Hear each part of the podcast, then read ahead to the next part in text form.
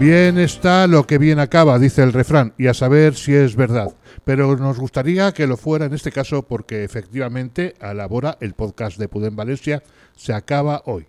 No sabemos si para siempre, pero sí para tiempo. Estamos en plena campaña electoral y hay que centrarse en lo que hay que centrarse, que es ganar las elecciones. Por lo tanto, subrayamos hoy más que nunca la letanía de que, como siempre, hace en el programa Hoy o cuando toque, Marta Ver, María Vicenta Molina, Empara Arastey, Marta Gómez, Tony Sánchez, Chusa Such, Ana Muñoz, Carmen Torrecilla, María José Pedrosa, Irene Silva, Ana Calonge, María Jesús Iglesias, Marta Guarp, Hugo Ponce, Adrián Navalón, Moisés Pérez, Juanjo y Rafael Alarcón. A todas y a todos les damos las gracias por su colaboración la que hicieron y hacen y hasta la que no pudieron hacer. El más profundo agradecimiento de Alabora a todas ellas y a todos ellos. Sin su, entusiasmo, sin su entusiasmo perdón, esto no hubiera llegado a parte alguna. Ojo, que esto no significa que sepamos a dónde ha llegado, que a saber, pero llegar ha llegado y está llegando a algún sitio. Mientras tanto, todas y cada una de las 21 entregas de Alabora, incluida esta, están disponibles en todas las plataformas y cosas así que hay por la red. Gracias también muy especiales a Julio Gascón, que ha estado todo el tiempo en los controles haciendo posible que la labora fuese posible de una forma real y tangible. Él sabe y los demás sospechamos cuánto trabajo hay detrás de esta compleja labor técnica. Y que no se me olvide mencionar al músico y productor Guillermo Juan Montesinos Bese, que nos cedió y donó la sintonía con la que comenzamos siempre a Labora. Tener una sintonía original es un lujo que le agradecemos. También damos las gracias, como no, a Podem Valencia por haber impulsado y amparado este podcast, un lugar de encuentro, o eso ha pretendido ser, de la buena gente de Valencia que lucha por hacer una ciudad mejor, más amable, igualitaria y justa, y de la también buena gente de Podemos que lucha por lo mismo. Y gracias, como no, a Rosafa Radio por habernos acogido en sus instalaciones durante todo este tiempo. Ya puestos, recordamos a las personas y asociaciones que han pasado por aquí para contarnos sus cosas que son las cosas de todas y a las que agradecemos su presencia y también las secciones que han jalonado las distintas entregas de Alabora por así, han pasado por los estudios por Alabora en orden de aparición más, por orden de aparición más o menos, Chelo Poveda, Taula Perla Partida, El Basot, coordinadora feminista de Valencia, Pilar Lima, La PA, unos directores de películas sobre la memoria histórica cuyo título no recuerdo, la Comisión Ciutat Port, Lambda, Héctor Illueca, Valencia Fuji, Rosa Medel, la Asociación de Vecinos de San Antonio de Zaidía, Ángela Enzambi, de la Comisión Española de Ayuda al Refugiado, la Asociación Martín Fierro, Movilízate Colombia, el Sindicato de Barrio de Montolivete, la Asociación de Vecinos Lilla Perduda,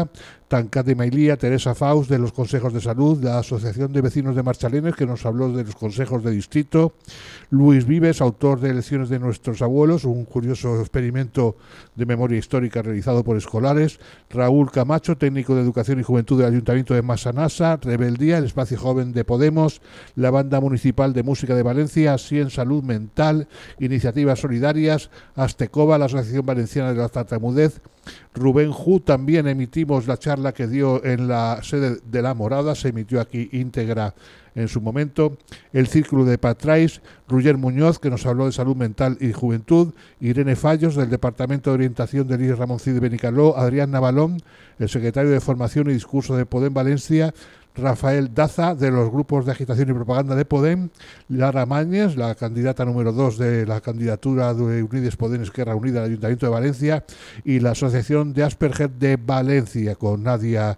Ruiz. En cuanto a secciones, en la labora ha habido secciones como las entrevistas políticas, a la labora del Beinat, a la labora de los trabajadores y els trabajadores, la cápsula a la hora de la cultura, la agenda, Divino Tesoro, titulares en diagonal, una sección que me hubiera gustado que hubiera durado más, la mesa de dones, imprescindible, ineludible, y siempre me quedo con ganas de una sección que estaba prevista y nunca se pudo hacer, que era la Fachas Maps.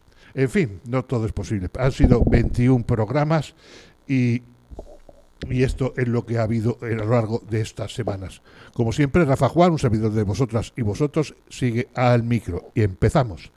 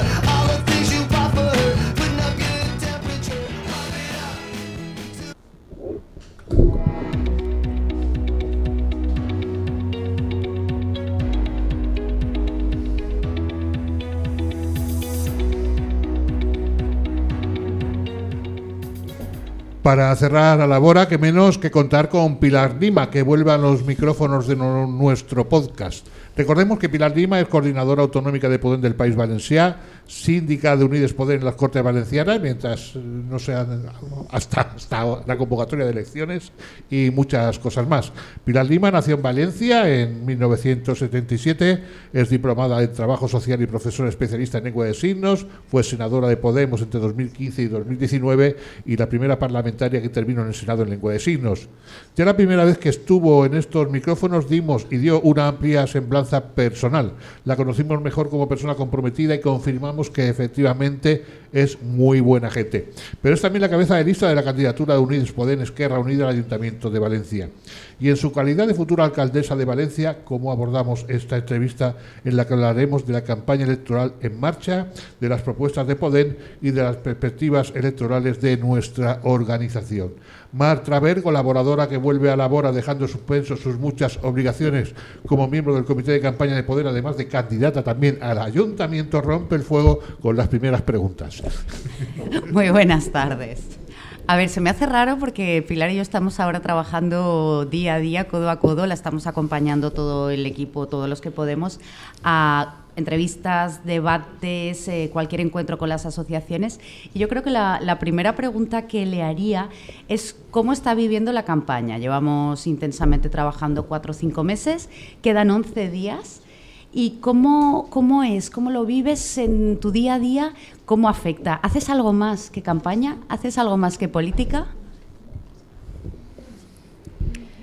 Evidentemente, responder a esta pregunta es difícil. Vamos a hablar del año pasado. A ver, en, octubre, noviembre, en esa época, ¿cómo lo veía? Pues como una misión imposible. Pero bueno, íbamos a dar la batalla. Ahora lo veo y veo que hemos sido capaces de construir un equipo humano donde hay solidaridad, colaboración y eso me ha dado muchísima esperanza y resistencia. Me doy cuenta que puedo resistir, sin duda, puedo aguantar la presión y la responsabilidad poniendo la cara porque sé que detrás tengo a la gente que me apoya y no, no, siento que sea algo baladí, siento que es algo bastante importante. La sensación como de vivir en un sueño, mm, como que no es real, como que mm, pellizcadme por favor, ¿esto es real o estoy soñando? Sería una sensación de este tipo. Entonces, como que me hace falta despertar y creo que el día 28 de mayo va a ser el día. Entonces, sabremos los resultados, y vamos a gobernar en el Ayuntamiento de Valencia, evidentemente, porque somos necesarias. Y bueno, la vida pues ha pasado a un segundo plano. Eh, no sé, ahora mismo estoy pensando eh, a ver cómo voy a llenar la nevera, porque cuando me dejéis voy a ir a comprar, me escaparé un momentito, iré a comprar al supermercado, pero bueno, el 100%, 24 horas estoy centrada y agradezco a mis amigos, amigas y familiares que me entiendan y entiendan la situación y que no se enfaden conmigo. Eh, yo, se, se perciben un par de cosas a diferencia de otras campañas anteriores de, de Podem Valencia. Por lo pronto, no se habla de nuestras historias internas. No se habla desde hace tiempo. Y eso es, para mí es muy importante. o sea, eh, eh, entre otras cosas, tal vez porque no las hay. Y si las hay, son las normales. Eso está, está muy bien. Y por otro lado, sí que he percibido que los medios convencionales, digamos, los que teóricamente nos dan caña una y otra vez, una y otra vez sin descanso. También nos han dado más cabida que otras que en otras elecciones a, las propuestas de poder. Hay entrevistas, hay entrevistas tuyas por todos los medios. Bueno, o por casi todos, también con Héctor Illueca se ven entrevistas, eh, se reflejan las propuestas en los actos electorales que se han hecho más o menos. Eh, yo he, vivido y he visto he visto silencios más clamorosos en, anteriores campañas respecto respecto a Poder. ¿Tú lo estás viendo así? ¿Estás viendo más feedback en este sentido? Si me permites, voy a matizar. Lo primero quiero dar las gracias al trabajo de Mar, porque bueno, está consiguiendo también muchísimas cosas. Bueno, Esther, bueno, podría nombrar a, todos y a todas del equipo. Están trabajando muchísimo y bueno, la presión, convencimiento y seducción que están llevando a cabo, pero sinceramente estoy un poco triste y tengo una pena. Y tenía una esperanza de participar en un debate como el de la televisión de Apunt era una oportunidad para llegar a la gente, a los valencianos y valencianas, a los vecinos, para llegar más, dar un mensaje y decir que tenemos un proyecto político contundente y valiente. Queremos eh, una Valencia más centrada en los barrios. Queremos abrir melones que nos han abierto hasta ahora, como la remunicipalización de servicios, que son esenciales esenciales que estén en manos ahora de, por ejemplo, servicio de ayuda a domicilio está en manos de un señor de Florentino Pérez. Esto no lo queremos. Las trabajadoras tienen unas condiciones laborales muy precarias y la calidad del servicio también afecta que esté en manos privadas. Queremos hacer las políticas de vivienda que ha hecho nuestro compañero vicepresidente Héctor Illueca eh, a la cabeza de la Consellería de Vivienda hemos sido capaces de construir desde cero una consellería de vivienda y ahora los otros están viendo la vivienda eh, como un pilar fundamental para el estado de bienestar. Ahora se han dado cuenta. Y nosotras, eh, bueno, tenemos una habilidad que es anticiparnos. Nos anticipamos siempre a lo que va a venir. Como pasó con la empresa pública de energía que hace tres años ya lo propusimos en Corts Valencianes, nosotras lo propusimos. Y llega ahora la guerra y todo el mundo se lleva las manos a la cabeza hablando de la falta de energía, de la soberanía energética. Entonces, bueno, el debate de Apunt, bueno, y de televisión española también, eh, bueno, nos han dado entrevistas, sí, pero no los debates. Me gustaría ver los debates, a ver, quiero ver cómo habla Ribó, quiero ver eh, qué dice Sandra Gómez, también María José Catalá. Pero, bueno, eh, ahora llega un punto que me da igual. ¿Sabéis por qué? Porque estamos curtidas y vamos a darlo todo. Y no nos conocen, no saben la fuerza que tenemos realmente. Yo quisiera repreguntar sobre esto porque creo que al mismo tiempo hoy se ha dado el debate de la SER, también eh, nos han dejado fuera. Eh, creo que se, se, está extendiendo ese interés que se ve en el ámbito nacional de borrarnos, de apartarnos porque somos eh, molestos para, para, el poder. Y yo creo que Pilar también lo percibe así. Estamos haciendo la campaña boca a boca, vecina a vecina, porque no nos están dejando esos espacios. Y creo que es un reflejo de que tenemos fuerza, de que la gente está de nuestro lado y que dicen, bueno, pues si los dejamos ahí fuera, los acallamos un poquito. No sé si, si te parece a ti eso también. Sí, totalmente, Mar. Coincido totalmente contigo, completamente. Sí. De todas formas, se, da la paradoja y, eh, a mi juicio, de que este silencio, además, eh, impuesto y, planificado, se rompe un poco por la capacidad de Podemos, tanto en tu campaña, Pilar, como en la campaña de Héctor, de dar titulares. De dar titulares que muchas veces llegan al ámbito nacional. entonces. Tenemos ideas y tenemos políticas, claro que sí. Es una cierta paradoja y, son los medios los que recogen esos, titulares. Porque eh, todo, todo, toda esta campaña, a favor, estas propuestas a favor de la de, subrayar, de, poner el énfasis en lo público, en la necesidad de lo público, que es muy importante.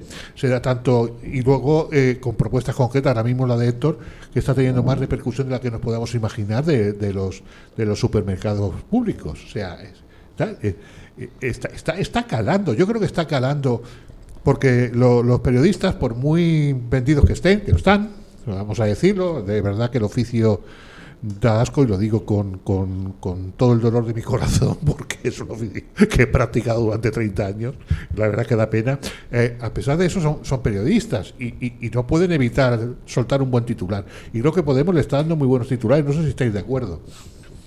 Las propuestas de Pilar son así, o sea, son contundentes, sabemos dónde queremos ir porque nos lo está pidiendo la calle. Mira, quería añadir una cosa que has dicho, Rafa. Se nota la presencia, nuestra presencia, nuestras propuestas, claro que sí.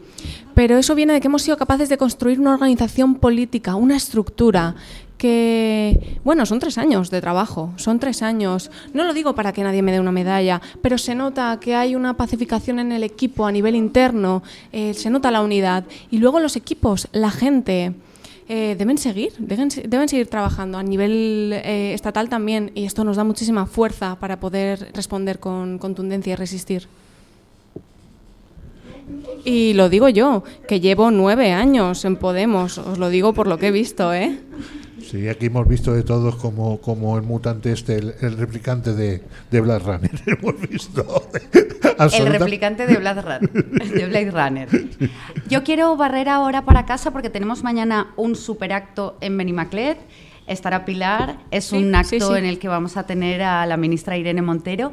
Y como mujer yo creo que es muy importante la, candidatura que se presenta, lleva tres mujeres en los tres primeros puestos, son Pilar Lima, Lara Mañez, Chelo Poveda, el impulso feminista, porque la revolución o será feminista o no será, la transición ecológica por el cambio climático, lo mismo, ese aporte, ¿cómo lo, cómo lo ve Pilar en el, en el ámbito feminista, el estar ahí? ¿Cómo lo veo dónde? ¿En el programa, Mar? En general, lo que puede aportar la mujer y lo que podemos aportar al ayuntamiento. Hablamos de mujeres en participación política. Y a mí me gustaría añadir eh, que es verdad que Podemos es un partido feminista.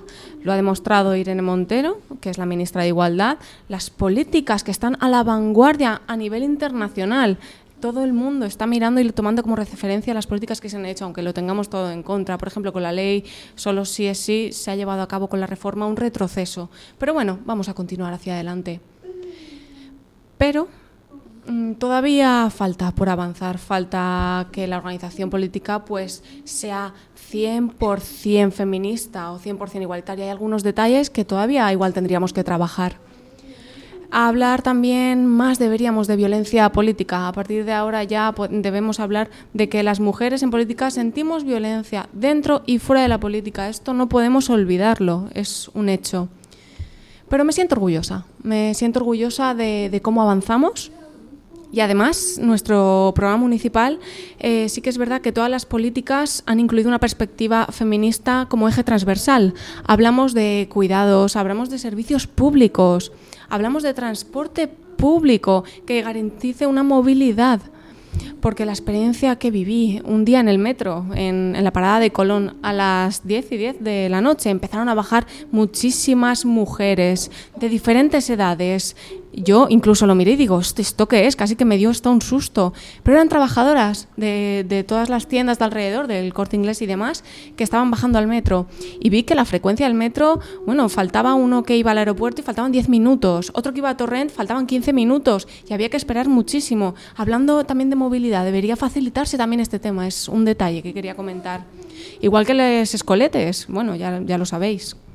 Sí, hay otro aspecto que a mí me interesa mucho, que eh, has estado también, aparte de en actos electorales, en mítines, en mesas informativas, eh, con la gente en mercados y tal. ¿Cómo ves la gente? ¿Cómo te recibe? ¿Qué feedback? Sé que, que hubo una cierta violencia el otro día en lo de la Madre de Deu. Pero aparte de esto, la gente te recibe bien, eh, recibe bien las propuestas de Podemos, hay, hay tensión, no hay tensión, ¿cómo, cómo recibe la gente? Me, sí, la verdad es que me reciben muy bien, excepto el domingo, que fue algo puntual, que bueno, pasaron tres personas y bueno, pues no se comportaron demasiado bien. Pero, pero por lo general sí, se paran a charlar, eh, cogen los folletos, me escuchan. Sí, la verdad es que, que comparado con la otra campaña, que igual eh, esta la percibo menos hostil, menos hostil, es mi sensación, sí. No sé, es mi, es mi percepción. No sé, Mar, ¿tú Sí, cómo lo ves? Estamos en las mesas, la gente se acerca a hacerse fotos con Pilar, eh, nos dice a ver si ganáis y eso sube mucho la moral porque al final es la gente la que va a depositar el, el 28 su, su voto en la urna y va a decidir una política valiente y está acercándose para ver qué ofrecemos. Estamos dando ya folletos con algunos de los ejes del programa, aunque es un programa amplísimo que hemos preparado con, Tuvimos aquí a Adrián hace poco que... con todos los detalles, ¿verdad? Pues es- lo hemos intentado reducir eh, para, para que se pueda leer en, en, no sé, 40 segundos, pero ellos quieren saber qué proponemos, conocen a Pilar y se hacen fotos con ella, que eso, eso está muy bien. Y a veces, bueno, una, una cosa que veo que la gente necesita más confiar en los políticos, que se agarren a una esperanza. Yo lo noto, por ejemplo, en la calle, bueno, a mí a veces pues me da vergüenza, pero por ejemplo me subo al autobús y vienen y me saludan y me dicen, hola Pilar. Entonces, a veces vienen y digo, ¿vienes a pegarme? Bueno, de, de broma, de broma, de broma, pero sí. Vienen como a hablarme y parece que anima, ¿no? A mí me anima. Y, y vienen y me dicen, voy a votarte, Pilar. Y yo les digo, muchísimas gracias. Yo la verdad es que me siento, me estoy sintiendo muy bien, me estoy sintiendo bien. Es importante que la campaña, los simpatizantes, los militantes, todos ir voto a voto, movilizando a las familias, amigos, amigas, mm, compañeros, compañeras de trabajo, a todo el mundo, hay que movilizar al máximo. Eh, también nos quedamos con ese llamamiento y, haremos lo que podamos. Más cosas. Eh, tú dices eh, que siempre que vas a llevar al ayuntamiento coraje y valentía. No sé si son esas las palabras exactas. Eh, ¿Cómo se traduce eso en, en- propuestas concretas? ¿Qué es lo que va a llevar Podemos al ayuntamiento? Porque va a entrar en el ayuntamiento, evidentemente. hacer lo que no se ha hecho hasta ahora. Hoy, por ejemplo, Sandra Gómez ha dicho en el debate en el que nos han vetado en la cadena SER, vamos a mm, hacer una moratoria para los apartamentos turísticos en toda la ciudad. Esa propuesta la hicimos nosotras hace dos semanas. Esa señora hizo una propuesta de solamente en Ciudad Bella eh, prohibir el alquiler de apartamento turístico ocasional. Claro, entonces lo- los fondos buitre que están comprando eh, bloques enteros, ¿qué pasa? ¿Ya no van a echar a los vecinos? Llegas tarde. Llegan tarde. Llevamos avisando tres años de la subida excesiva de los precios que están expulsando a los vecinos en cuanto al alquiler. Se está hablando eh, bueno, ahora de repente el ayuntamiento se ha dado cuenta de que hay 6.000 apartamentos turísticos ilegales en la ciudad. Son datos suyos, son fuentes del ayuntamiento. Ahora se han dado cuenta de repente. Sí, aquí se juega. No sé, ojalá todos los días fueran elecciones. Vamos a hacer políticas de vivienda contundentes desde el minuto uno, sin dudar. Ahora el PSOE justamente está hablando de eso. Pero la ley de vivienda, todos los mecanismos, herramientas, todo lo que se ha hecho eh, desde la consellería que encabeza Héctor Illueca para movilizar viviendas vacías. Hablamos de 60.000 viviendas vacías en Valencia. Imagínate por un minuto que esos 6.000 apartamentos turísticos ilegales los pusiéramos en alquiler ase- acces- eh, accesible. para jóvenes, por ejemplo, que sabemos todas las dificultades que tienen en, en el acceso al alquiler, o para las familias. Lo digo yo, que llevo toda la vida viviendo de alquiler. Sería una maravilla poder poner esas viviendas a disposición. Y yo quiero añadir que estuve un, tiempo viendo a Pilar trabajar en CORS. La labor que hace Unides Podem y que hace Unidas Podemos, por lo que yo veo también en, el gobierno estatal, es empujar a un PSOE ahí que estaba poltronado, que bueno, pues se debe a demasiados lobbies, a demasiados intereses que no son los de los ciudadanos.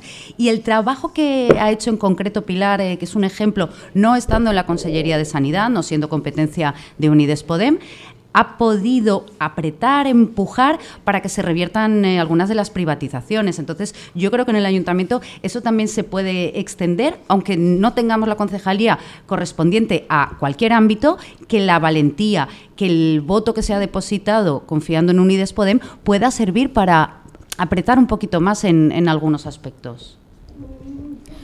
Lo mismo en cuanto a la salud mental, la ley que estuvimos trabajando un año con colectivos, era una ley fantástica y al final no recibimos el apoyo ni de Compromís ni del PSOE.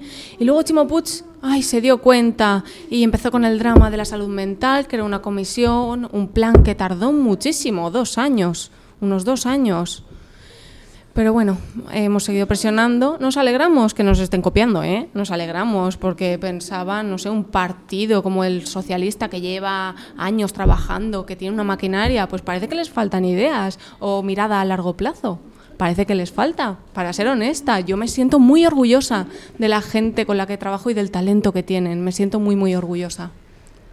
Eh, más cosas. Eh, ¿Tienes esperanzas de que, de que entraremos al ayuntamiento, pero entraremos bien o por los pelos? ¿Cómo lo ves?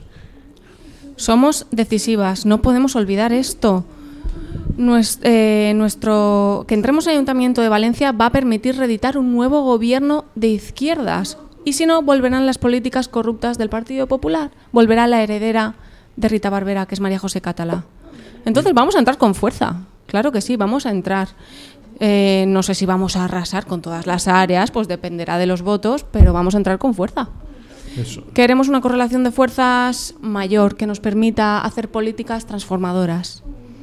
Y lo mismo para el nivel autonómico. Claro que sí, la correlación de fuerzas, eh, dependiendo de esta, haremos más o haremos menos. Yo confío en que así sea porque además lo veo en la atmósfera, que hay de alguna forma una cierta expectación con Podemos. Otras veces no lo he visto. Y ahora sí, es verdad. En este sentido estoy, estoy muy, contento. Y además, recordad, los señores poderosos, cada uno tiene un voto. Nosotras somos miles y miles de personas, millones de personas. O sea, tenemos que tener esto en la cabeza hay que movilizarnos al máximo y recuperar la abstención de 2019. Son gente nuestra que se fue a la abstención. Necesitamos que os ilusionéis. Os necesitamos. Dad, una oportunidad al proyecto político. Claro que sí. Dadle una oportunidad a ese proyecto político que llevamos a cabo. Se está haciendo mucho trabajo también, lo, vemos en nuestra militancia, porque e, ellos, eh, bueno, aparte de repartir folletos, pegan carteles, están a todo, ellos también extienden la, la, idea de que, de que no se escuche a esos medios que están hablando continuamente de nosotros, pues calificándonos de lo que sea, sino de verdad estos son los que te defienden. Y creo que esa labor de extender de todos los ciudadanos eh, sabiendo quién les defiende, yo creo que es decisiva. Pilar, Pilar invita a cada persona, dice, bueno, pues coméntalo, háblalo en tu trabajo, háblalo entre tus vecinos, porque al final realmente somos las que vamos a luchar. Así es, así es. Sí, yo creo que además la campaña se hace también en los bares y en la calle, más que en los mítines. Eso es así. Sí, mucha calle, mucha calle, Rafa. Y, la, gente quiere vernos en la calle. Y en las comidas. eso da esperanza y sí. En las playas de los domingos con toda la familia y cuñado. Todo esto ahí está, está, está, está la campaña. Eh, en fin, yo de verdad el tiempo se nos echa encima, pero estoy muy agradecido que hayas venido aquí.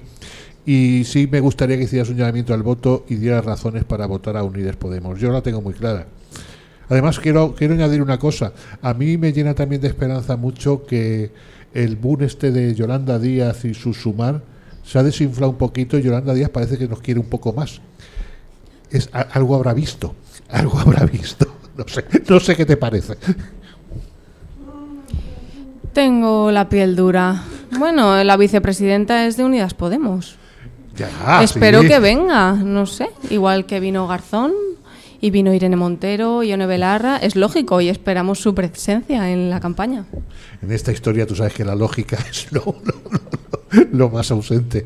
En fin, pero, pero sí, yo la noto, la noto un poco más cariñosa Estoy convencida de que... con Unidas Podemos. Y eso eh, es buena señal. Es buena señal en el sentido que ella ha visto algo. Tonta no es. Nos necesitamos eh, todas y todos. Eso. Estoy convencida de que podemos, bueno, confío plenamente en Ione Belarra, mi secretaria general, y sé que se van a sentar y van a llegar a un acuerdo con Yolanda Díaz. Eh, Estoy convencida. Y por último, eh, me gustaría animar, ilusionar anima.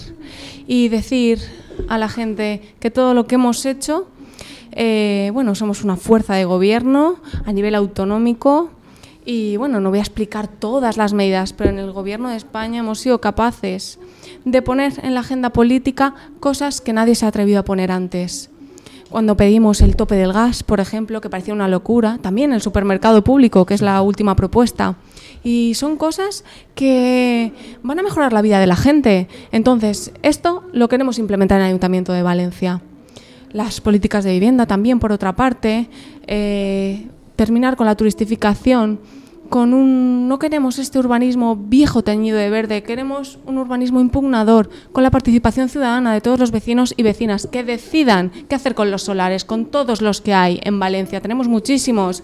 La ciudad no, neces- no necesita expandirse más, queremos una ciudad compacta, que, donde se pueda hacer cosas dentro de la trama urbana.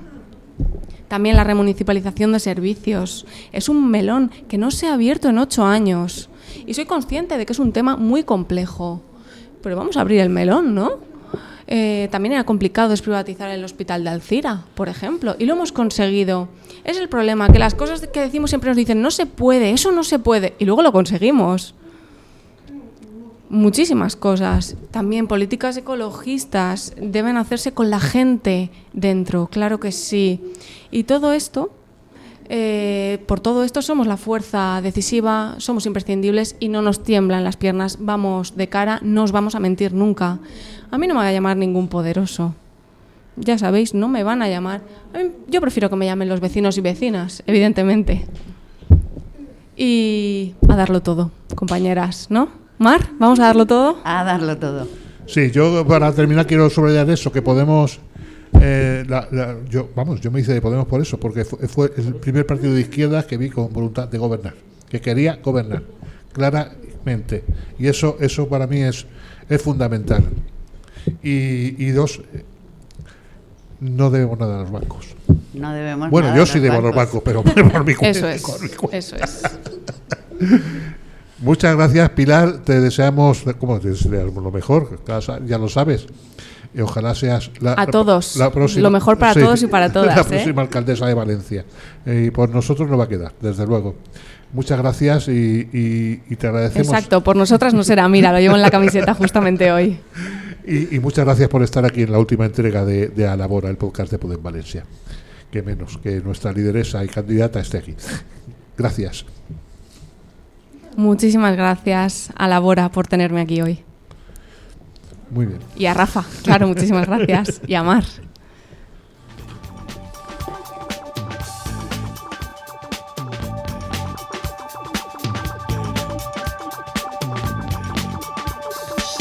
And you may find yourself living in a shotgun shack. And you may find yourself in another part of the world. And you may find yourself behind the wheel of a large automobile. You may find yourself in a beautiful house with a beautiful wife. And you may ask yourself,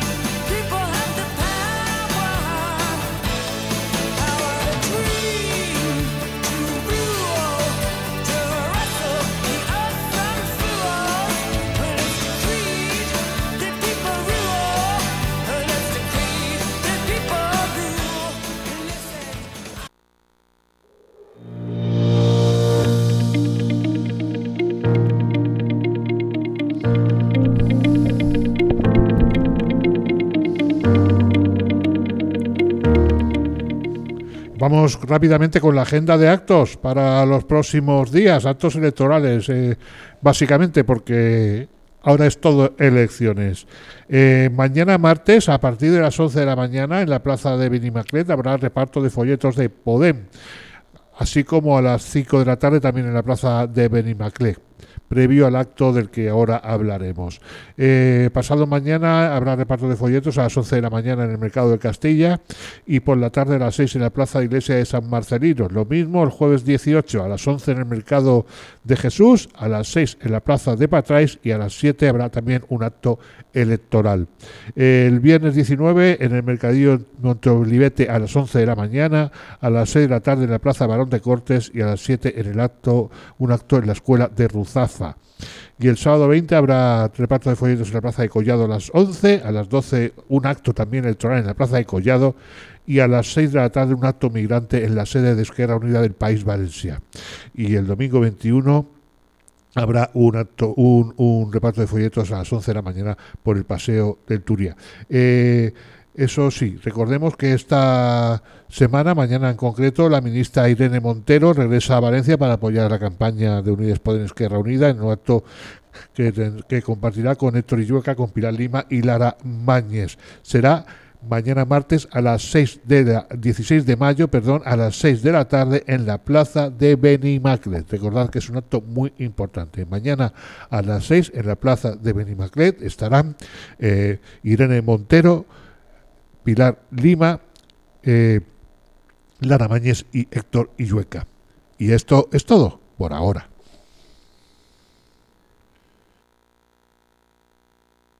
And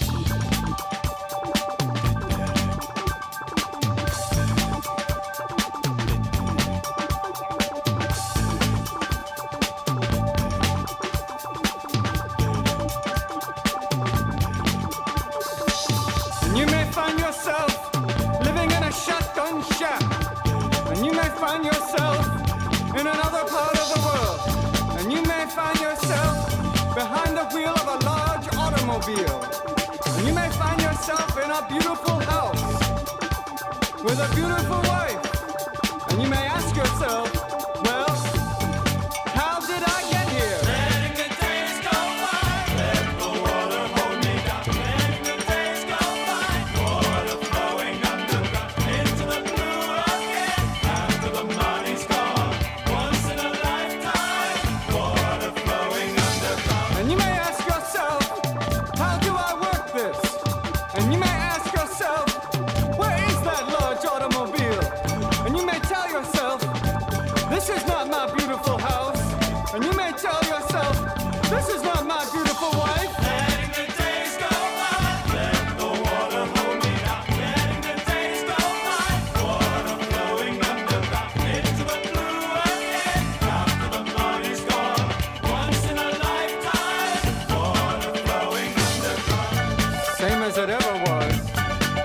As it ever was.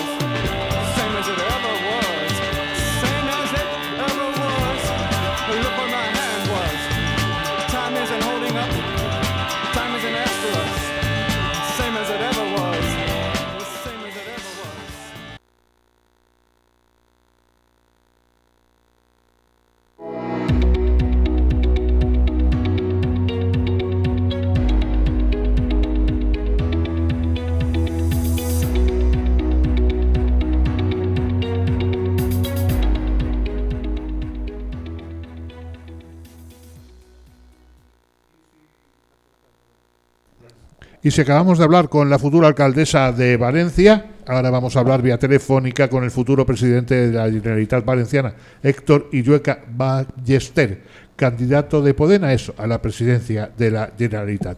Héctor Illueca es vicepresidente segundo del Gobierno valenciano, consejero de Vivienda y Arquitectura Bioclimática. Nació en Valencia en el 75, es doctor en Derecho, inspector de Trabajo y profesor de la Universidad de Valencia. Fue uno de los impulsores del Frente Cívico Somos Mayoría que puso en marcha Julio Anguita, un Frente Cívico que, al igual que en 15M, tuvo mucho que ver en el origen de Podemos.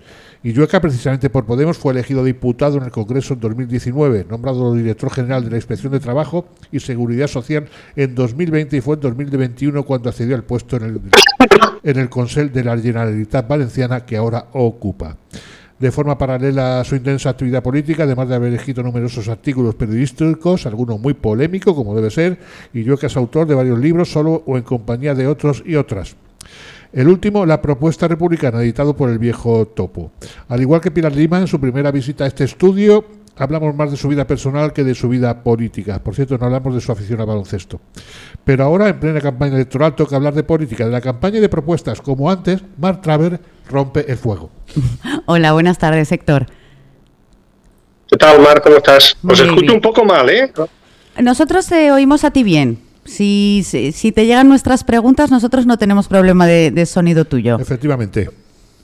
Bueno, en, primer lugar, y yo sé que las entrevistas no empiezan así, eh, ya está cansado seguro Héctor, o bueno, aún le quedan algunas por delante, pero a mí me gustaría saber, porque no, no he tenido ocasión de preguntarlo nunca, eh, la primera vez que conoció a Julio Anguita así de, de tú a tú. Luego ya entraremos en programa y cosas un poco Que más... te cuente también cómo entró en el Frente Cívico. Vale, va, pues esas dos preguntas, Héctor.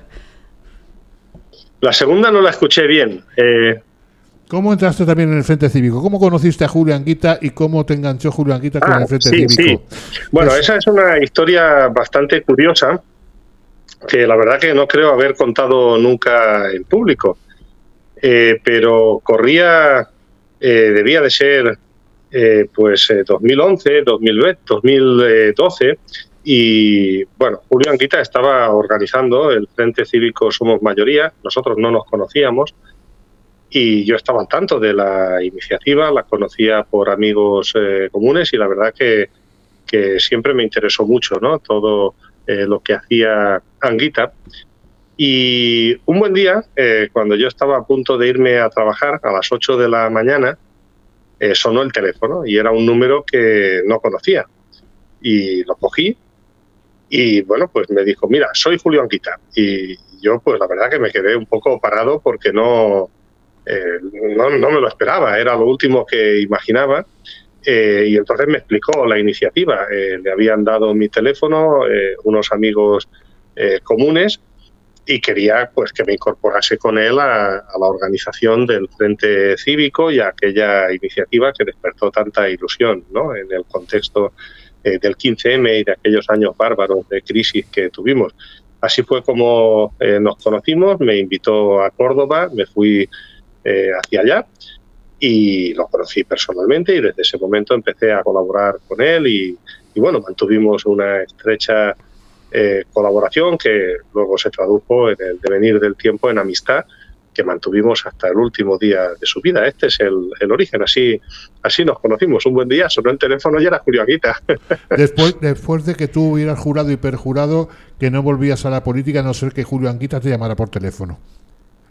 ¿Es o no es? Eso es verdad, sí. Eh, Yo me acuerdo. En alguna ocasión, sí, sí, sí, sí. En alguna ocasión eh, lo habíamos dicho de broma, ¿no? Porque yo milité activamente en la juventud, eh, en mis años universitarios, en Izquierda Unida, en la época de Anguita, precisamente. Y, y después de aquello, pues yo me había dedicado a preparar las oposiciones de inspección de trabajo y seguridad social y posteriormente pues me dediqué en cuerpo y alma en, a mi profesión y a la docencia, ¿no? Y así fue durante eh, pues prácticamente una década eh, y en varias ocasiones me, me, comentaron que por qué eh, no volvía a tener un compromiso más activo ¿no? con, con la política, con la izquierda y siempre contestaba lo mismo. Eh, que bueno que estaba dedicado a mi profesión y que si no me llamaba Julio Anguita que a mí no me buscasen y un buen día me llamó Anguita así que que sí, eh, es una historia curiosa, pero es verdad.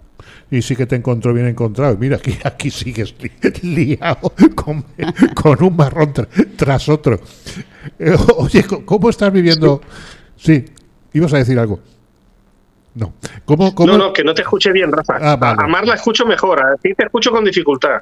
Pues nada, que Mar te haga la pregunta, ¿cómo, cómo está viviendo la campaña? La campaña, Héctor, ¿cómo, ¿cómo la estás viviendo? A Pilar le hemos preguntado lo mismo, se llevan meses de trabajo en la Consellería eh, y en la Vicepresidencia son años, pero ahora que quedan 11 días, ¿cómo se está viviendo? ¿Hay algo más que política en, en la vida de Héctor Illueca?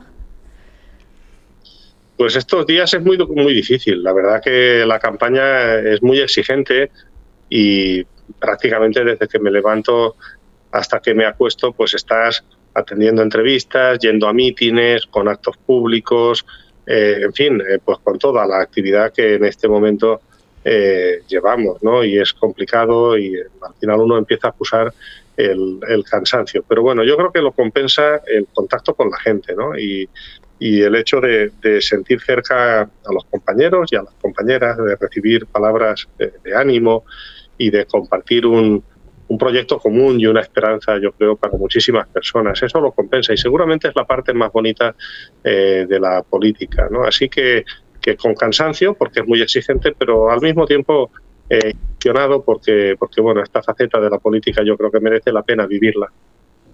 Es importante saber también los logros que se han conseguido en, la Consellería, es nuestra carta de presentación, todo lo que se ha logrado en el Gobierno del Botanic, lo que se ha logrado a, nivel estatal también demuestra que hace falta que esté Unidas Podemos. ¿Cuál sería el mayor logro dentro de, de la Consellería de Vivienda?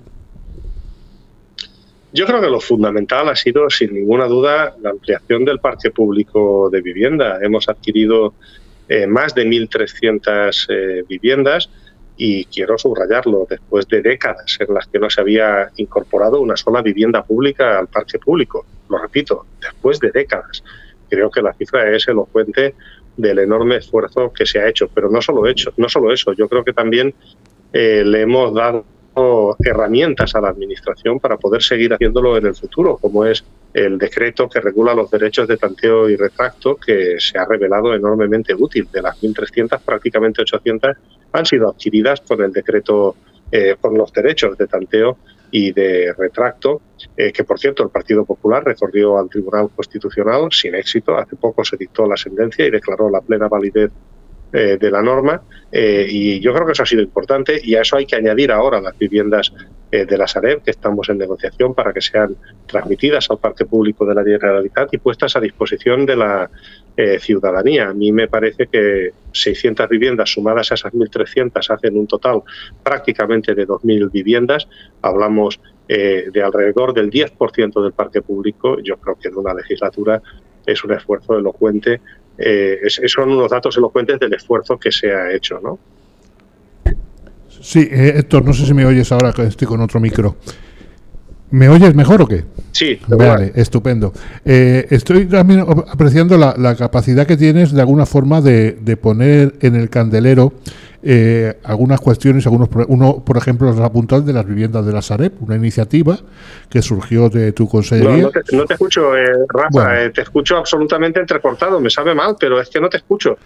Vale, sé que está, estoy agonizando. bueno, ahora me refiero a a la capacidad que has tenido de poner lo del problema de las viviendas de la Sareb en primer plano y es algo que ha sido asumido incluso por el gobierno de España después de mostrarse reticente.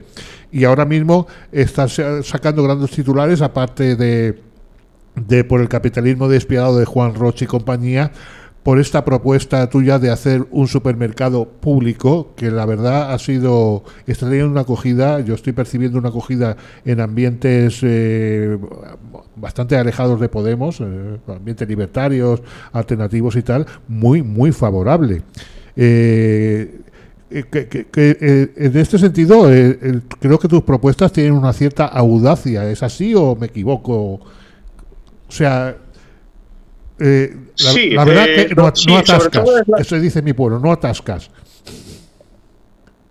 Yo creo que sobre todo es la audacia de apelar al sentido común. ¿no? Eh, creo que, fíjate, tanto en un caso como en otro, lo que nosotros hemos hecho ha sido tener la valentía de decir cosas que mucha gente piensa. Por ejemplo, pues que las viviendas de la Sareb tienen que ponerse a disposición de la ciudadanía, que son el resultado de un rescate que se percibió como una estafa eh, gigantesca y que, por lo tanto, eh, lo, lo justo y lo razonable es que esas viviendas, que son además el fruto de un enorme dolor social, de desahucios, eh, de casas que le quitaron a la gente pobre, eh, pues se pongan a disposición de los eh, ciudadanos.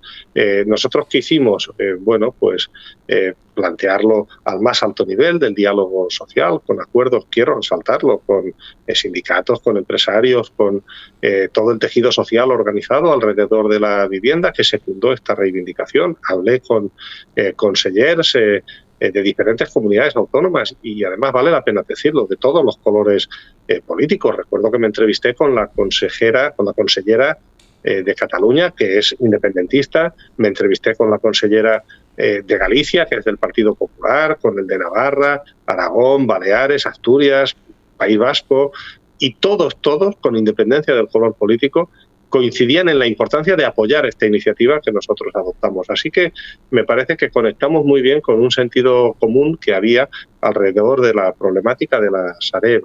Y en el caso del supermercado público, a mí me parece que, también es algo que todo el mundo entiende fácilmente. Si hemos tenido Iberia, eh, si hemos tenido o tenemos Navantia que fabrica barcos, eh, si tenemos empresas públicas de la importancia de Indra en el ámbito de las telecomunicaciones, o hemos tenido Telefónica u otras muchas empresas públicas que han sido punteras en sus sectores.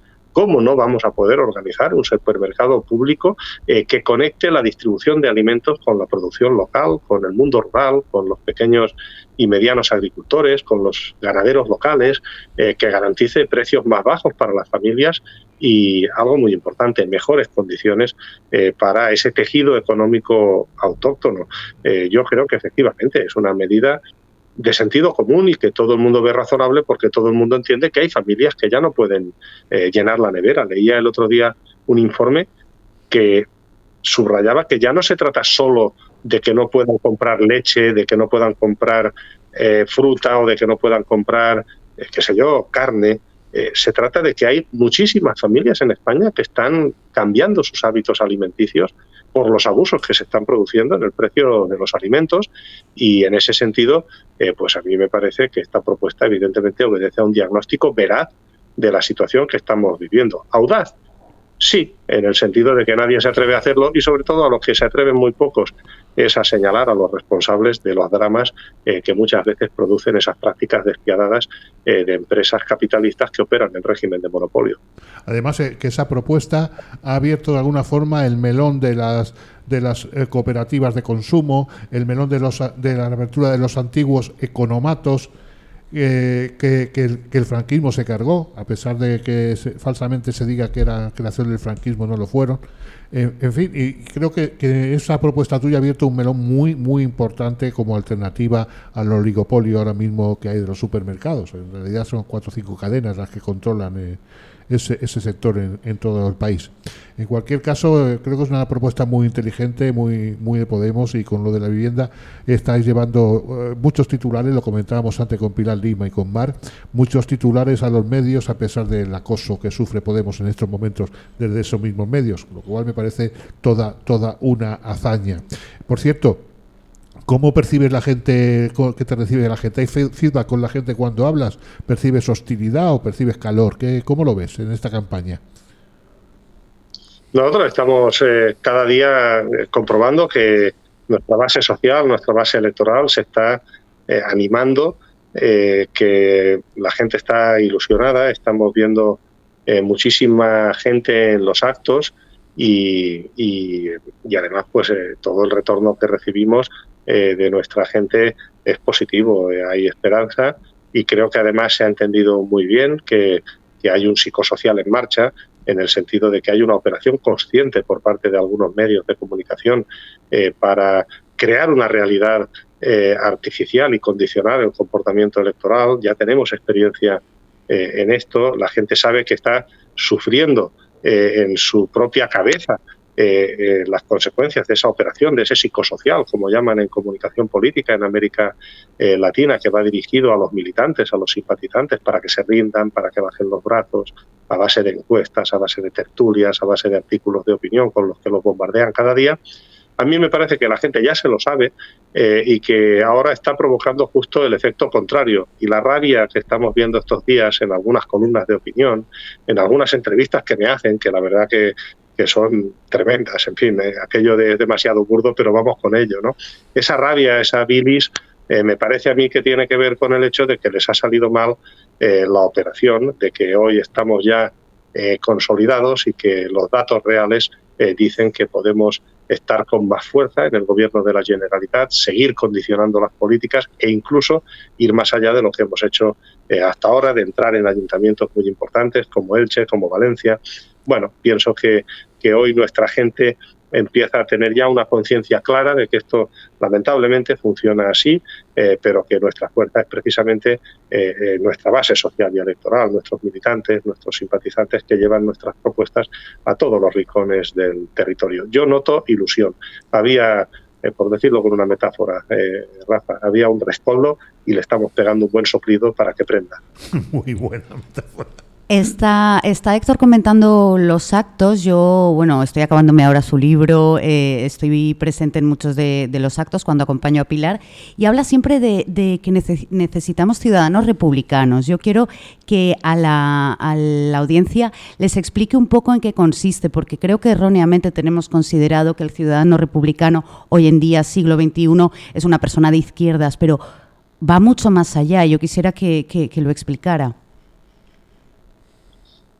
Claro, porque eh, un ciudadano republicano es una persona que está comprometida con la transformación del país eh, y es una persona que decide eh, participar en política de una manera consciente para intervenir sobre la realidad. Yo esa es la apelación que vengo haciendo, porque nosotros no necesitamos solo militantes, no necesitamos solo simpatizantes, ni siquiera necesitamos solamente votantes. Todo eso es muy importante, pero pero nuestra campaña, si quiere ser verdaderamente popular, eh, tiene, tiene que ir más allá y necesita personas comprometidas, como digo, con la transformación del país, eh, dispuestas a cambiar eh, las cosas y conscientes de que al final, como decía Hannah Arendt, la promesa de la política es precisamente esa. La política es la única herramienta que tienen los de abajo para cambiar este mundo. lo único que pueden hacer los que no tienen poder para tener poder real es juntarse y hacer política, porque si no siempre la hacen por ellos. Así que eh, para mí esa es la ciudadanía republicana y creo que bueno que, que se está entendiendo eh, y la gente, pues yo la veo cada día más motivada y os tengo que decir que he vivido ya en mi corta trayectoria, porque yo me incorporo a la política activa en el año 2019, he vivido ya algunas campañas electorales y yo lo que estamos viendo en este inicio de campaña eh, pues hasta ahora no lo había visto. Luego los resultados serán los que sean, pero a mí me da la impresión de que nuestra gente está con muchas ganas y muy activada. Sí, eh, citando el otro día a tu querido Blasco Ibáñez, eh, señalaste una cosa que a mí me pareció muy importante respecto a la actitud de ciertos partidos a, al oligopolio, digamos, de, de, supermercados y demás, que era que, que se había tocado la Valencia más profunda, esa que rinde pleitesía al cacique. Eh, eh, ¿Crees que existe esa Valencia todavía y cómo se puede estirpar? Entendí mal la última parte de la pregunta, Rafa. ¿Puedes eh, repetírmela, por favor? aludías a la. Citando a, tu querido Blasco Ibáñez, aludías a la Valencia profunda, esa que rinde pleitesía al, al, cacique. Y era una crítica además muy, muy ajustada a compromiso y, y otros partidos de izquierda que, que, precisamente no, no, han criticado en absoluto a Mercadona y a otros grandes oligopolios. Quiero decirte, eh, esa, esa, esa, Valencia profunda a la que tú aludías, citando a Blasco Ibáñez, ¿sigue existiendo con fuerza y cómo se puede combatir? Claro, yo creo que lo hemos visto, lo hemos visto estos días, ¿no? Eh, eh, a mí me ha impresionado, lo confieso, no me lo esperaba, que el hecho de que nosotros criticáramos eh, los abusos que se están produciendo en el precio de los alimentos, que hoy es algo que además ya lo sabe todo el mundo, de lo que nadie tiene ninguna duda, que grandes superficies como Mercadona y otras están haciéndolo. Oye, el otro día eh, eh, presentó una denuncia la Unión de agricultores y ganaderos en la que demuestra que Mercadona, Bonpreu y Lidl están actuando como un cártel para aumentar el precio de la leche. Es que estamos hablando de cosas muy serias. Sí. Estamos hablando eh, de, de, familias que, que, tienen problemas para comprar leche para sus hijos porque algunos están eh, actuando fraudulentamente para amasar eh, fortunas cada vez más grandes. ¿no? Son temas, yo creo, demasiado serios para bromear con ellos. Y, y, y a mí, que he sido un, un lector apasionado de Blasco Ibáñez, la reacción que hemos visto eh, estos meses, estas semanas, me recordó mucho eh, esa Valencia profunda que él retrata ¿no? Eh, en sus novelas valencianas, ¿no? en Cañas y Barro, en, La Barraca y en otras. ¿no? Me recordó la vida de aquellos personajes como Tonet, como Neleta, como Batiste, ¿no? personajes de alguna forma cuyas vidas estaban dominadas por la presencia omnipresente del cacique, ¿no? Esas vidas con miedo al amo, porque lo que comprobamos fue eh, eh, el servilismo de los medios de comunicación. Ha sido algo verdaderamente vergonzoso. O eh, la, subordinación de la clase política. Chimo Puig decretó un día de la empresa a modo de desagravio. El candidato del Partido Popular, Mazón, hablando de los héroes de la economía, a los que poco menos que les debemos eh, la vida y tenemos que pedirles perdón cuando nos levantamos. El candidato de compromiso, eh, Baldoví, eh, criticando a Podemos, diciendo que, denunciar eh, los abusos era insultar a empresarios eh, valencianos. Yo creo que ha emergido la subordinación de la clase política valenciana eh, y ese miedo al cacique que yo creo que retrató también Blasco Ibáñez, esa Valencia profunda donde al mismo tiempo que existe esa, esa dominación, ¿no? existe también ahí eh, una Valencia rebelde, ¿no? Una Valencia que no se conforma, que no se resigna, que no se arrodilla. Y yo creo que esto lo hemos visto eh, estos días. Cuando vienen momentos críticos emergen siempre las contradicciones más profundas y yo creo que eso es lo que está pasando, sí. Sí, eh, hablando de contradicciones, eh, también has señalado mucho la contradicción de compromiso que apuesta por sumar en el Estado y aquí no ha querido pactar absolutamente con nadie. Eh, tú además siempre te has declarado, más de una vez yo te lo he oído, decir que eres un militante de la confluencia. ¿Cómo ve un militante de la confluencia esta, esta, esta negativa de compromiso a, ir en candidaturas unitarias, salvo en algunos municipios, todo hay que decirlo, aquí en el país valenciano? Bueno, eh, llevas, llevas razón, ¿no? Eh, yo, efectivamente, como tú bien sabes, porque además estuvimos juntos en aquello, eh, yo he defendido eh, siempre la unidad, incluso eh, cuando nadie la defendía, porque creo eh, que no se trata solo de, aritmética, que también eh, se trata sobre todo de ilusión, ¿no? La política es pasión razonada y, la unidad yo creo que hace que la gente mmm, humilde se sienta más fuerte y que vea verdaderas posibilidades eh, de conseguir llegar más lejos. ¿no? Entonces yo lo he defendido siempre, eh, por lo tanto no soy sospechoso eh, de no haber estado en estos debates antes. Lo he defendido siempre y, por cierto, a veces tú y yo y otros, entre otros Anquita, nos hemos quedado muy solos defendiendo la unidad, ¿no? como pasó en 2015. Pero, pero, pero bueno, es verdad, aquí pues nosotros yo creo que hemos construido una confluencia eh, amplia, nosotros hemos sumado, hemos aplicado la lógica de la unidad hasta las últimas consecuencias, eh, construyendo una alianza que yo creo que es amplia, con Esquerra Unida, con, referentes del ecologismo político como Alianza Verde o Verds, unas siglas eh, históricas en ese ámbito, y, no se ha podido llegar más lejos porque Compromís no ha querido. Eh, ellos eh, desde el primer momento han rechazado cualquier posibilidad de diálogo eh, con nosotros. Eh, yo creo que se han equivocado. Sospecho que algunos ya se han dado cuenta de que se han equivocado, pero en todo caso fue su decisión y tenemos que respetarla. Y ahora yo creo que lo que toca es movilizar a los electorados y hablar de propuestas y de proyectos. Pues nada, entonces no te pregunto por Yolanda Díaz, que te iba a preguntar, porque toca hablar. No, pregunta, pregúntame lo que quieras, no, claro, sin va, problema. Va a venir un acto, antes lo hemos comentado con Pilar, también quiero comentarlo contigo. ¿No notas que Yolanda ahora le hace más ojitos a Podemos que hace tres semanas, por ejemplo? No, no entendí nada, Rafa, te escucho fatal. ¿No notas que, que Yolanda trata a Podemos con un poco más de cariño que hace tres semanas? ¿O es una impresión mía? Bueno, no lo sé. Eh, eh, pues la verdad que no sería capaz de, de, decirlo. Lo que sí puedo decir es que yo estoy satisfecho de que eh, lo que queríamos conseguir eh, finalmente se haya materializado, que era una campaña unitaria, ¿no? Una campaña eh, donde todos los referentes estatales, por supuesto Yolanda Díaz, pero también otros, eh, Ione Belarra, Irene Montero, eh, Juancho estuvo el otro día con nosotros, un referente eh, importantísimo del ecologismo político, Alberto Garzón, por supuesto, de que todos estén apoyando este proyecto. Yo creo que, este proyecto está despertando una ilusión que yo no esperaba en sectores muy importantes de la ciudadanía. Creo que había un rescoldo y ese rescoldo se está calentando cada día y que, y que bueno, que merece efectivamente eh, todo el apoyo por parte de nuestros referentes. Yo estoy contento de transmitir esta imagen de campaña unitaria eh, y creo que es positivo y que además se va a notar este refuerzo en, en las urnas. Y ya terminamos la entrevista. Desgraciadamente el tiempo se nos ha echado encima, pero sí que me gustaría, ahora que ya se puede, que hicieras un llamamiento al voto y razonaras por qué hay que votar a, a Unides Podem y Esquerra Unida. No digo no por nuestros oyentes que son de todo de Podemos, pero sus familias no, y amigos y compañeros tampoco. Que darles un poco de argumentario. Haz ese llamamiento al voto, por favor. Pues mira, yo creo que eso, eh, hacerlo en un día como hoy, un 15 de mayo eh, del año 2023, es relativamente sencillo. ¿no?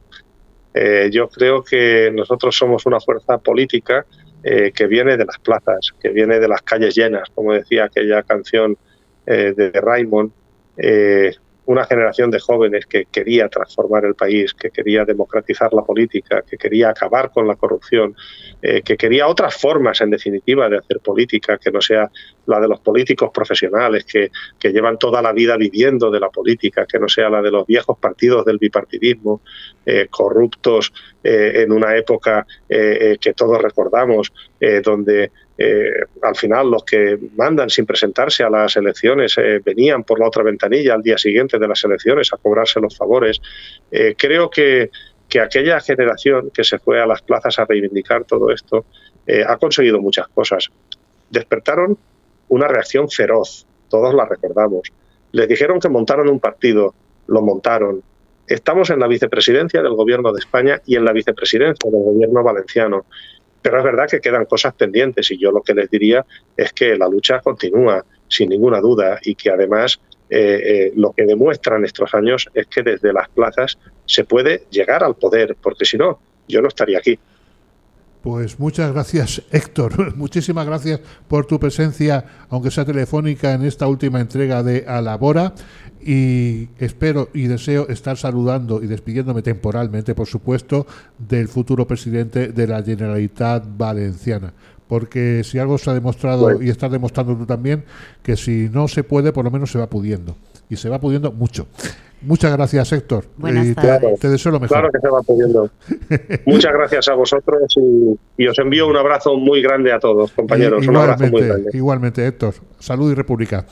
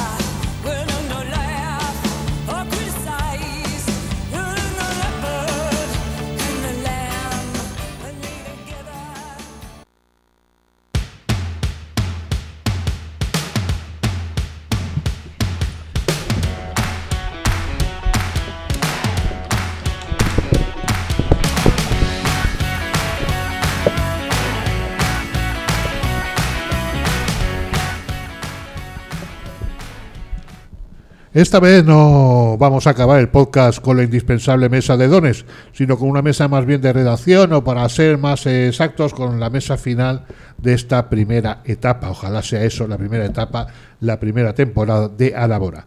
Hablamos todas y todos de nuestras impresiones de lo que hemos sufrido y gozado en Alabora durante estos meses. Hagamos balance y esas cosas. Así que en la mesa de donas estoy yo también hoy. Perdonadme por la intrusión y, y están con nosotras. Bienvenido. y están con nosotros están con nosotros en Paradistey, Marta, María José, Chusa y Toñi que es- habitualmente están también en la mesa de dones faltan compañeras, faltan compañeros pero bueno, estamos a todos no sé quién quiere empezar a abrir fuego y contar qué le ha parecido esta experiencia de este podcast de un programa de radio, al fin y al cabo esto es- ha sido y es un programa de radio Bueno, eh, pues a- bueno, a mí me ha, pa- me ha parecido alucinante porque yo no había visto, mm, o, o sea, una radio por dentro. En mi casa sí, claro, la radio, pero yo no la había visto por dentro. Me ha parecido alucinante, me ha encantado la experiencia. Me gusta porque me gusta la comunicación. Mm, si- Siempre digo, "Uy, me hubiera gustado ser periodista, pero claro, no tenía que ir a trabajar y en mi casa no, no se pudo estudiar. Así que esto me ha parecido una experiencia preciosa, preciosa. bueno, tú no has visto una radio por dentro de las de las gordas, ahí flipas esto es un poco de andar por Esto casa es de andar por casa, me imagino que las, que las grandes, pues claro, tendrán muchos equipos, pero bueno, como aquí hay gente maravillosa que, y unas amigas, y bueno, amigas ya para siempre, y con todos, ¿eh? y con Julio y contigo, y me he sentido muy bien, muy bien, muy bien, muy arropada, muy bien. Sí, Además, eh, ya te ha picado el gusanillo. ¿eh? Esto, como te pique, estás perdida. sí es un gusanillo, sí, sí que me gusta, sí. No, yo os invito eh, en este sentido, si os gusta, si no, si la etapa, si os gusta el feminismo, eh, yo estoy seguro que aquí en Susafa Radio os dan cabida para hacer un programa de feminismo de lo que queráis. ¿eh? Uy, pues. La- os lanzáis ya sin tutelas de ningún tipo. No, os invito a ello. Chusa,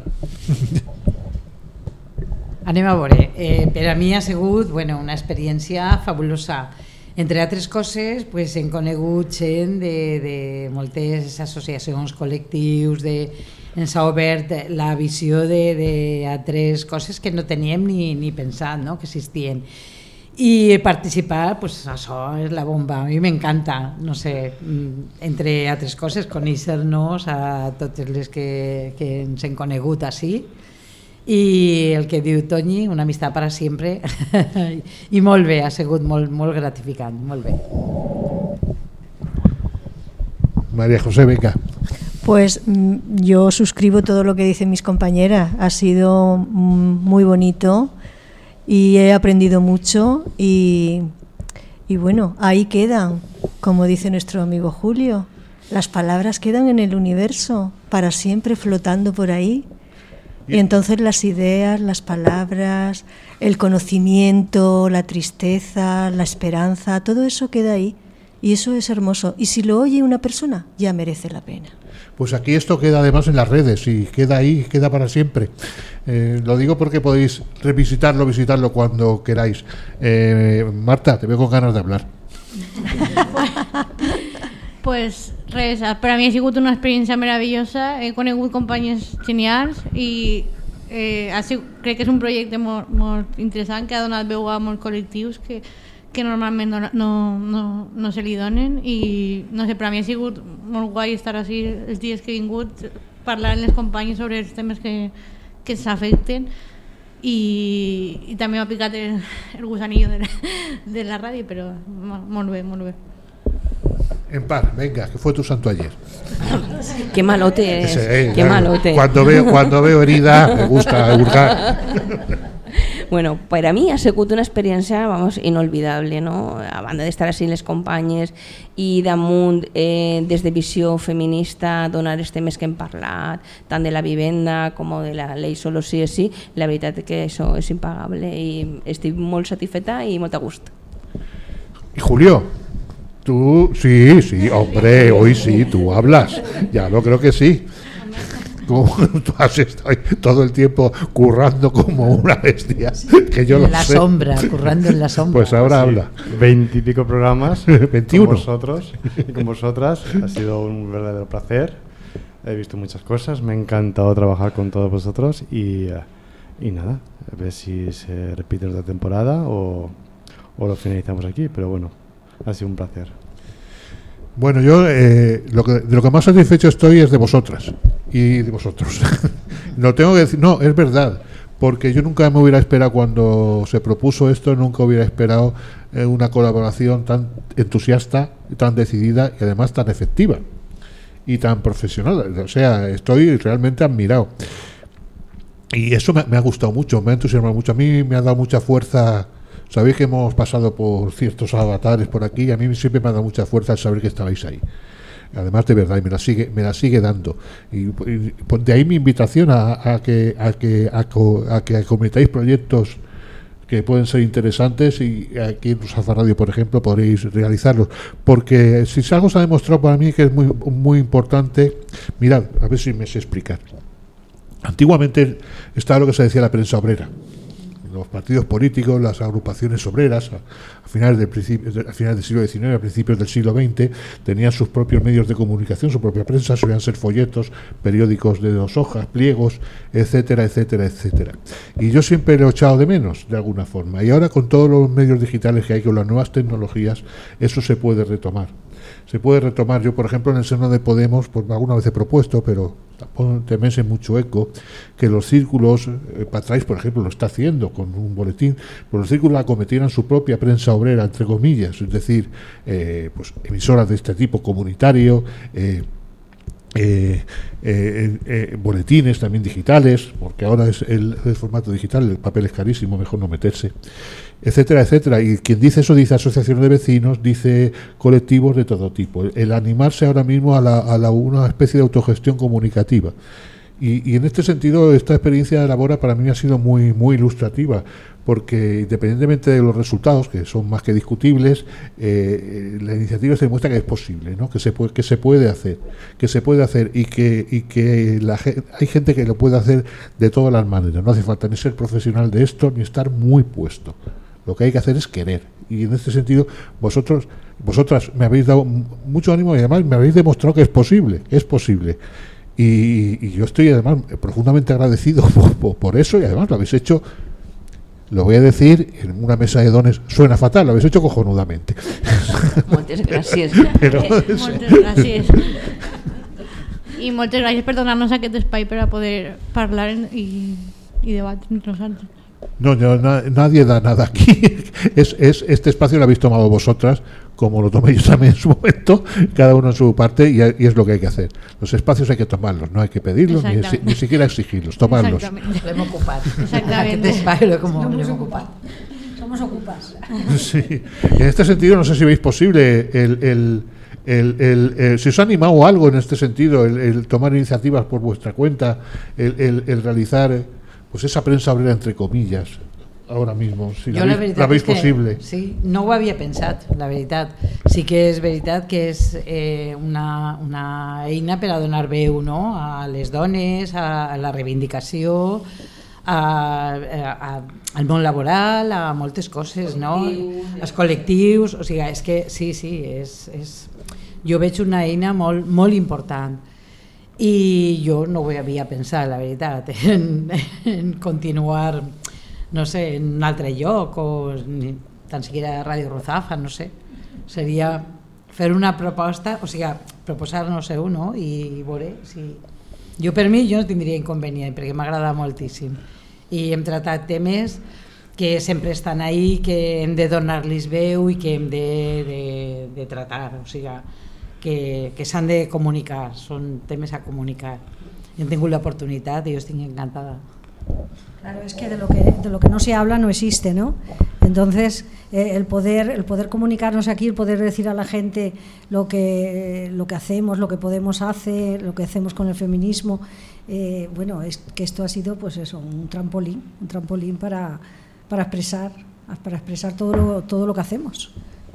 Y, que llegue a la gente, porque es muy difícil llegar a la gente, porque a nosotros no nos, no nos llaman los periodistas, eh, no nos llaman en las televisiones, no, no ya a nuestros candidatos, eh, no, no, me estoy refiriendo a nosotras, a nosotras, eh, a nosotras como grupo de mujeres. Y, y el poder mm, expresarnos aquí pues ha sido pues tremendo, tremendo. A mi el que m'agradava molt és prèviament, quan preparàvem un tema, quedàvem per preparar un tema, no? I prèviament quedàvem en el bar i ho discutíem, cada una posava els seus punts de vista i després ho posaven en comú, que m'ha encantat aquesta manera de treballar, perquè mm, cada una tenim el nostre punt de vista, però tot en un en comú. Y ha sigut una Claro, desconocemos cómo los redactores en la, en la radio trabajan, pero nosotros nos hemos inventado esa forma de trabajar que Es seguramente así, es así. trabaja así. O sea, sin saberlo hemos hecho lo que ellos hacen. Sí, sin sí, saberlo. hem- hemos hecho periodismo y, y, y Y periodismo de investigación. Y yo, como no tengo ninguna modestia y falsa menos, mejor que muchos que se llaman periodistas. Sí. Totalmente. Porque hemos investigado, Hemos hemos, investigado, comentado, hemos, sí. hemos, hemos hecho nuestra redacción de cómo vamos a expresar las ideas. Sí. Eso es una mesa de redacción de toda la vida, o sea... Nosotros no teníamos ni idea. Ni idea claro, de que eso es una mesa de pero redacción, pero, bueno, lo hemos pensábamos hecho. que teníamos que hacerlo La- así la para que hacíamos ahí en la pudiera- cafetería de ahí al lado, que es donde nos podíamos juntar. Y, y muy bien. Y lo que sí que yo lo que pienso que, que después de haber estado aquí que me da bastante pena que se acabara porque mm, aparte de que me, me gusta hacerlo y estar con la gente, con vosotras y vosotros, mm, que es importante mm, tener un, un- un foco donde, donde poder expresarse, que no pare. O sea, que diga, bueno, se ha acabado. No, no quiero que acabe. Para mí fue muy especial el- la entrevista con Lambda. Me lo pasé genial, genial ese día, bueno, y lo estoy recordando muchas veces y lo pongo, lo veo. Y, y la entrevista que, que le hicimos, la última que le hicimos a María José, que nos contó la historia de su familia, que está luchando por sacarlos de la, de la fosa común en Sevilla, mm, son las que más me han, me han llegado, las dos. Muy hemos- sí, hemos hablado de muchas cosas. Yo he aprendido muchísimo participando aquí de vosotras y de los invitados que han venido, mm, porque eh, yo estoy aquí, estoy viendo cómo estáis entrevistando, pero yo luego me voy a mi casa y digo, ahora lo voy a oír tranquilamente, a ver cómo, Sí. cómo hemos quedado. Oye, qué bien, hemos respetado los tiempos. Si es que somos unas profesionales. Això sense oblidar, Anna, que el tema laboral ha estat molt bé. Hauríem de, Ah, de sí. tindre eh, Sí, aquesta no. eina també i, i a, a veure si poguérem potenciar-la per a que, perquè n'hi ha molta gent que sí que haver consultat i haver eh, l'haver aprofitat, però no, jo no he sabut com, com donar-li popularitat per a que tinguera més... Sí, esa, esa, esa, esa sección era muy importante. Bueno, tener en cuenta que Adabora ha sido pues eh, un podcast de partido, de Poder en Valencia, y, eh, con todo lo que tiene de eso de bueno y de también de limitante, o sea, de, de una serie de limitaciones. Pero aún así creo que a mi juicio se ve una cosa muy importante. Yo tengo un amigo también periodista que decía que se había hecho periodista para conocer gente. Y básicamente es eso. Yo aquí he conocido gente. La Bora para mí ha sido un lugar de encuentro. Yo me he encontrado con muchos colectivos que no conocía y, y creo que además la labor de cualquier informador es preguntar con toda la curiosidad del mundo y con toda la atención del mundo qué es lo que hace la gente. Y creo que en este sentido aquí se ha conseguido. Sí. y se ha, se ha- ha sido un lugar de encuentro de toda una serie de gente, de colectivos y de personas que, que pelean día a día sin, sin nada a cambio por hacer esta ciudad y este mundo un poco mejor. Y eso para mí siempre es muy revelador. En cualquier caso, ya veis que el campo de la comunicación es ili- prácticamente ilimitado, que el campo es anchísimo y que solo va falta tener un par de micros para poder dedicarse a eso. Y yo os animo porque os- os- he visto que os gusta, he visto que disfrutáis y he visto que lo hacéis muy bien a que a que a que a que voléis, voléis y, y- y hagáis propias iniciativas. y Esa mesa de dones sea un programa feminista de radio como Dios manda, con perdón. Está sembrado esta tarde. Sí, ya estoy Yo sí que, que- vamos, yo tengo mis proyectos también. Porque, en fin. Pues eso. Y que también pues hem après unes de les altres un montó y eso siempre es gratificante. Sí, vaya que sí.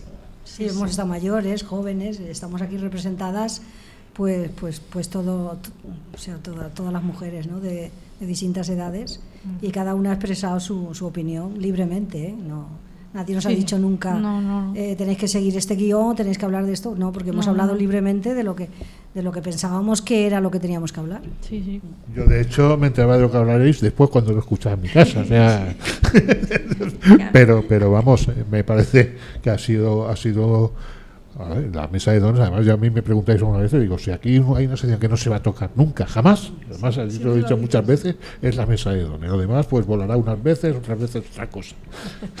A mi el que me curiós... Vull dir, te posaves molt nerviosa, perquè, claro, jo mai havia estat en la ràdio ni parlant no molta gent, però bueno eh, me posava molt nerviosa però conforme anava passant del rato pues, t'anava relaxant i estava dient, ostres, és que el que estic dient és veritat que és una cosa molt important, que estem dient coses que, que, que, vull dir, que estan a l'abast de tot el món, que són el que la gent de base volem i sabem. Sí, lo que nos preocupa. Exactament. Y Sí, de eso y- hemos hablado. Claro, y, y- y hablamos con la sencillez, pues como si estuviésemos en casa o como si Es que estuviésemos. esa, esa es la clave. o sea, y, claro, con, con una sencillez que no, no, no vamos, somos auténticas, somos nosotras. Sí.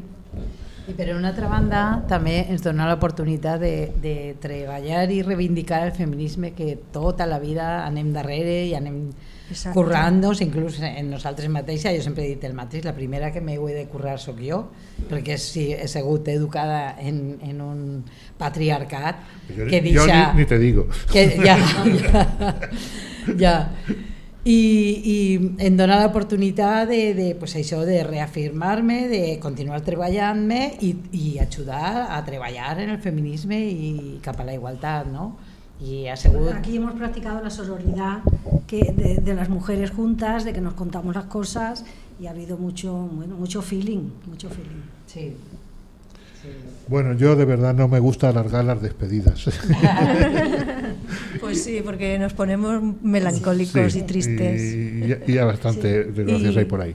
Y como ya es la hora, tenemos que despedirnos. Sí, en cualquier caso sí que quiero eso, daros una vez más las gracias, animaros, animaros a que toméis y hagáis proyectos lo que os apetezca, porque podéis hacerlo y sabéis hacerlo y eso para mí y que sepáis que sepáis que, que vuestro vuestro entusiasmo y vuestro ánimo a mí personalmente me ha hecho muy feliz. ¿Eh? igual que el, tra- el trabajo de, de- de Julio. Siempre Muchas gracias. Y, y- y eso, y pues eso, hasta siempre. Muchas salut i bones gracias. lectures. Y, Y- Bueno, y el día 28 de mayo tenemos Todos a elecciones. Todos a votar y a votar a Todos a votar. votar a poder. bueno, A poder. Recor recordar també que avui és, és 15M i Ah, que sí, sí, sí. va, fa 12 anys que va començar tot i Hace 12 així estem. años. Sí, sí. Y también, pues, hoy, hoy es el día de la Nagua, que es, reivindica la. O sea, es el aniversario de la, la invasión de Israel a Palestina. Y acabar, no volia acabar sense dir que Palestina es lliure. Muy bien, muy bien. Marta, muy bien. Marta. Bueno, pues eso, y ahora ya me dirijo a toda la audiencia. Esto es todo, amigas. Recordad, unidad y, o fascismo. Y salud, república y hasta siempre, que seáis felices. Nos veremos por la calle, nos veremos por aquí, ya veremos si nos escuchamos por dónde, pero desde luego a la hora se va, pero nosotros no nos vamos. Y nosotras, por supuesto. Un placer. Y gracias a todas. Salud.